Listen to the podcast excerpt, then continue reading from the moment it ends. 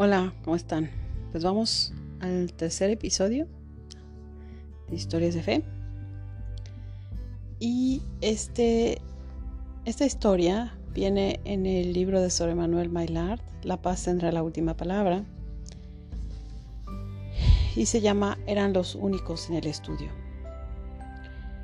Esta sorprendente historia comenzó con una llamada telefónica que recibí en Normandía, Francia, en otoño de 1989. El canal nacional de televisión Antenne 2 nos proponía a varios miembros de mi comunidad que participáramos en un programa sobre la homosexualidad, que debía emitirse unas semanas más tarde. Al escuchar esta llamada tuve la convicción interior de que teníamos que responder, y esa certeza se mantuvo firme en mí. Naturalmente era consciente de que si nos invitaban en tanto que comunidad católica era probablemente para utilizarnos con la intención de ridiculizar a la Iglesia. El mismo superior de mi comunidad me lo advirtió, pero viendo mi convicción, nos dio luz verde y fuimos al programa Estrellas en un pedestal. Éramos tres de mi comunidad, un médico, un seminarista y yo. Los estudios se encontraban en el último piso de un edificio muy alto de París. Mi corazón latía como si fuera a estallar, porque yo no era, no era ninguna experta en homosexualidad y sus ramificaciones, y en aquel lugar me sentía como una mosca en un plato de sopa. Había devorado en días varios trabajos sobre el tema, pero no por eso estaba demasiado bien informada. En el estudio había personas clave para la homosexualidad. En Francia, un sacerdote gay, un pastor también gay, responsable de un templo protestante donde bendecían uniones homosexuales, que había traído un video para ilustrar sus palabras. Ese hombre fue asesinado más adelante en relación con un escándalo sexual.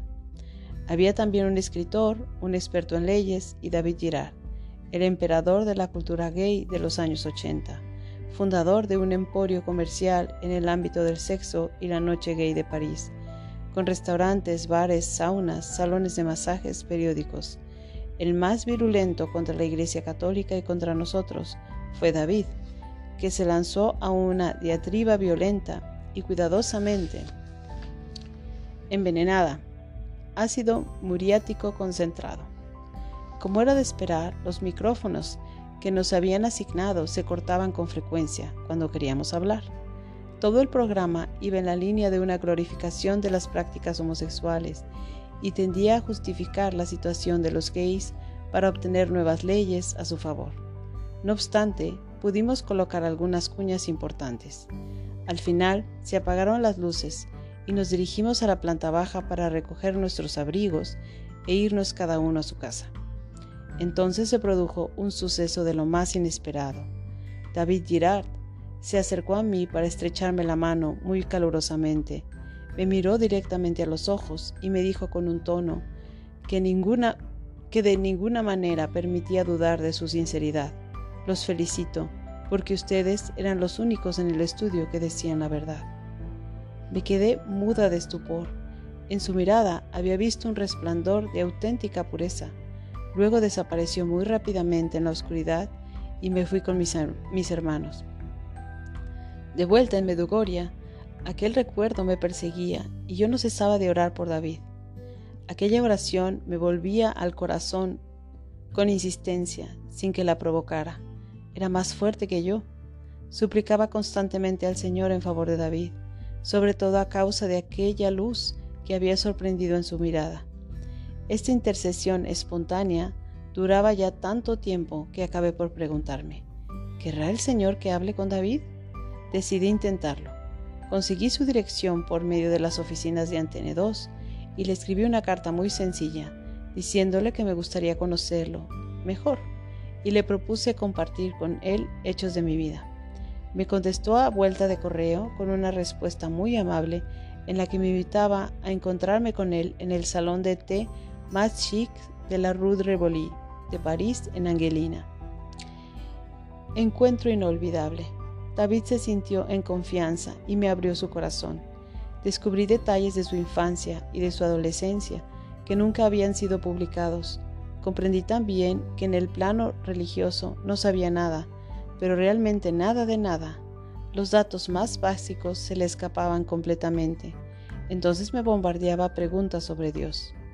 Viendo el excelente giro que tomaba nuestro diálogo, por fin le hice la pregunta que me quemaba los labios desde hacía mucho tiempo.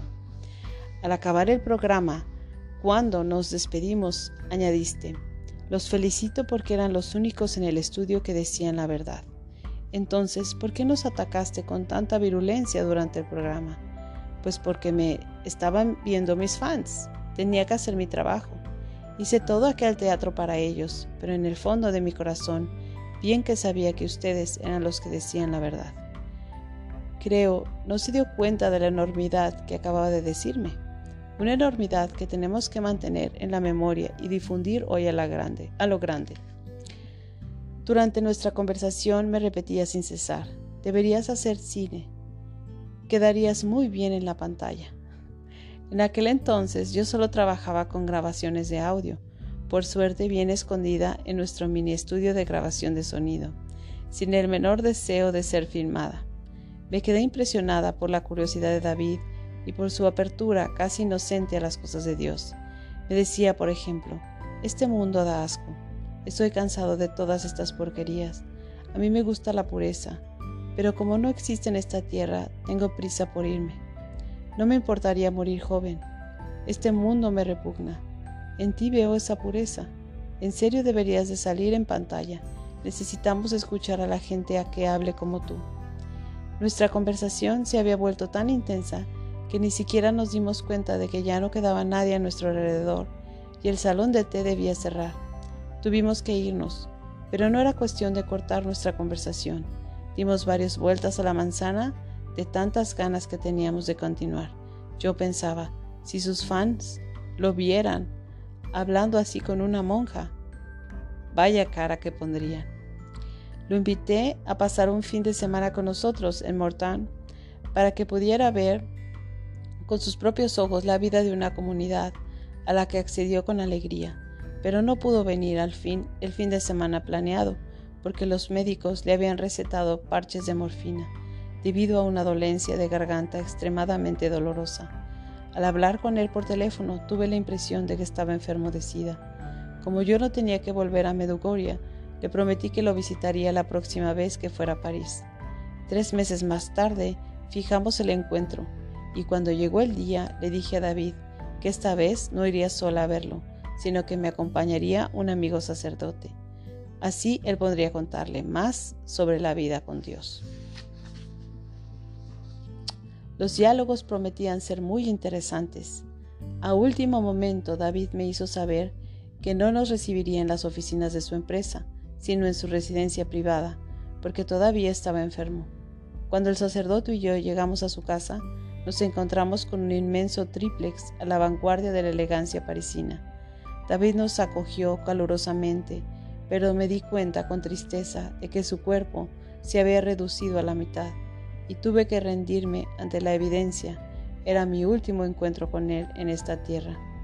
O sea, el sacerdote y yo teníamos tan solo una hora para mantener con Él una mínima conversación sobre el fin, último del hombre y prepararlo para su encuentro cara a cara con su Creador. Como yo volvía de Austria, de estar con María Sima, una campesina que recibía visitas de las almas del purgatorio, Aproveché mi entrevista con ella como pretexto para hablar con David sobre el cielo, el purgatorio y el infierno.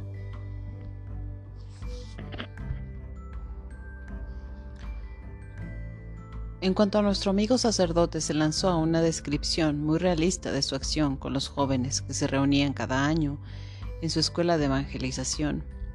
Entonces asistía a una escena de lo más insólita, digna de, los mejores, de las mejores horas de evangelización todoterreno. Un diálogo fraterno entre el ídolo de los gays y aquel sacerdote que exponía con una calma serena los beneficios de la castidad entre los jóvenes. Los que dicen que la vida con Dios es insípida deberían revisar su opinión. Una gran amistad nació entre aquellos dos hombres, que por decirlo así, no habían recorrido los mismos caminos. El humor de Dios es muy tierno. A pesar de su agotamiento físico, David escuchó cada una de nuestras palabras, como un niño, como un niño aplicado que descubre el mundo con su maestra y no siente pasar el tiempo. Al final nos dijo, mientras señalaba con el dedo una pared blanca del salón, bueno, yo le digo a Dios, Dios, aquí estoy como un lienzo en blanco. Si quieres escribir algo en él, yo estoy listo. Luego tuvimos que despedirnos para que David pudiera cumplir con sus horarios de descanso, pero al salir el sacerdote se dio vuelta y le soltó. Hermano, no estás lejos del reino de Dios. De regreso a Medugoria, seguí orando por David y aprovechando una estadía en París unos meses más tarde, lo llamé a su oficina. Uno de sus íntimos colaboradores que me conocía me dijo, Qué lástima hermana, David murió hace cuatro días, el 23 de agosto de 1990, y lo enterramos ayer. Es una pena que, que no se haya encontrado, que no se hayan encontrado por tan poco. Pero debo decirle, hermana, que a nosotros, sus amigos, nos impresionó lo que nos dijo sobre usted y el sacerdote que la acompañó cuando fueron a visitarlo. Hasta en su lecho de muerte repetía que nunca había conocido a gente como ustedes y que eran puros, que eran ustedes los que sabían las cosas verdaderas de la vida, que ustedes tenían algo que él también quería tener. Habló de usted con gran admiración. Además nos sorprendió. Nos dijo que cuando muriera quería que hiciéramos una misa por él. Entonces varios de sus amigos le replicaron, ¿Una misa? ¿Estás mal de la cabeza? ¿Ahora eres católico? A lo que él respondió, con tal fuerza que no dejaba ningún lugar para la, para la contradicción. No les pido su opinión, les pido una misa tendrán que cumplir con mi deseo. Hermana, tendría que haberlo visto. Insistía a pesar de las críticas de sus amigos. No entendíamos lo que le pasaba, pero no había nada que hacer. Quería su misa, así que quisimos acatar sus últimas voluntades y buscamos una iglesia para pedir la misa para su funeral. Como tenía que ser enterrado en el mismo cementerio que su abuela, preguntamos en aquella, en aquella iglesia y el sacerdote aceptó. Después de haber planteado algunas cuestiones, quiso leer la biografía de David. Hizo la misa y después fuimos todos al cementerio. Deme su dirección, hermana, y le enviaré un recordatorio.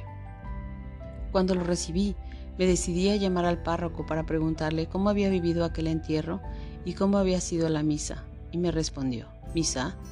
Pero si no hubo misa, cuando leí la biografía de David y su estilo de vida, no era cuestión de celebrar una misa. Tragué saliva y le pregunté con voz apagada, Entonces, ¿qué hizo usted? Dije una sencilla oración de bendición, eso fue todo. ¿Y quiénes participaron en esa oración? Bueno, hermana, todos los que estaban allí, todos sus amigos. La iglesia estaba llena, eran al menos 200 todos con sus aritos en la, en la oreja. Acusando el, acusando el golpe, di las gracias con un vago murmullo antes de colgar. Me costaba creer lo que acababa de oír. Tienes reunidas a 200 ovejas que no pisan nunca una iglesia y no celebras una misa. Inmediatamente marqué el número del sacerdote que me habían acompañado a casa de David. Él aceptaría celebrar aquella misa. No se le podía robar su misa a David. Cuando a pesar de las burlas, él había dado la cara por Jesús ante sus amigos, hasta en su lecho de muerte. Escucha, le dije, pidió una misa, que tenga su misa. ¿Te das cuenta? Abrió su corazón a Jesús y comprendió la importancia de la misa. ¿Podrías regalarle esa misa? Por supuesto. Vamos a reunir a todos sus amigos y le haremos una super misa en París, ya verás. No sé cómo se las arregló el sacerdote para hacer correr la voz entre los amigos de David. Lo cierto es que poco después se celebró la Santa Misa en la iglesia de Saint-Lô, en el distrito caliente de París, rodeado de los mejores fans de David. El sacerdote me pidió unas palabras de introducción. Después, antes de la oración penitencial, se postró en el suelo delante del altar y pidió perdón a la asamblea en nombre de la iglesia por todas las veces que los sacerdotes hubieran expresado desprecio o rechazo hacia los homosexuales. Muchos lloraron en la asamblea y la, la humilía que siguió hizo aparecer aún más pañuelos. Nuestro amigo sacerdote logró mantenerse en contacto con muchos de ellos y así fue como en los años que siguieron acompañó espiritualmente a varios que murieron de sida. Los visitaba en el hospital y les ayudaba a abrirse a Dios. Uno de los amigos de David era el director de un teatro gay, justo al lado de aquella iglesia. Después de reunirse con aquel sacerdote dejó su trabajo. Comprendí por qué el Señor nos había invitado a participar en el programa Estrellas en un pedestal. No éramos estrellas, ni mucho menos, y el pedestal nos quedaba demasiado alto, pero llevamos dentro de nosotros a aquel que es el sol de justicia, y ese sol sabía que en el estudio ante N2, uno de sus amados hijos tenía hambre de sus rayos. Uno de sus hijos lo buscaba sin saberlo en el mundo de la noche. Bueno, em, ya no quiero decir mucho porque ya me pasé un poco de tiempo, ¿no? Porque la historia estaba larga, ¿no? Pero esta historia nos habla de la posición real que tiene la Iglesia Católica ¿no? frente a la homosexualidad. ¿no? Quien la Iglesia no rechaza al pecador, ¿no? al contrario, está abierta, está espera con brazos abiertos al pecador. Lo que rechaza la iglesia es el pecado. Y en esta historia está muy claro.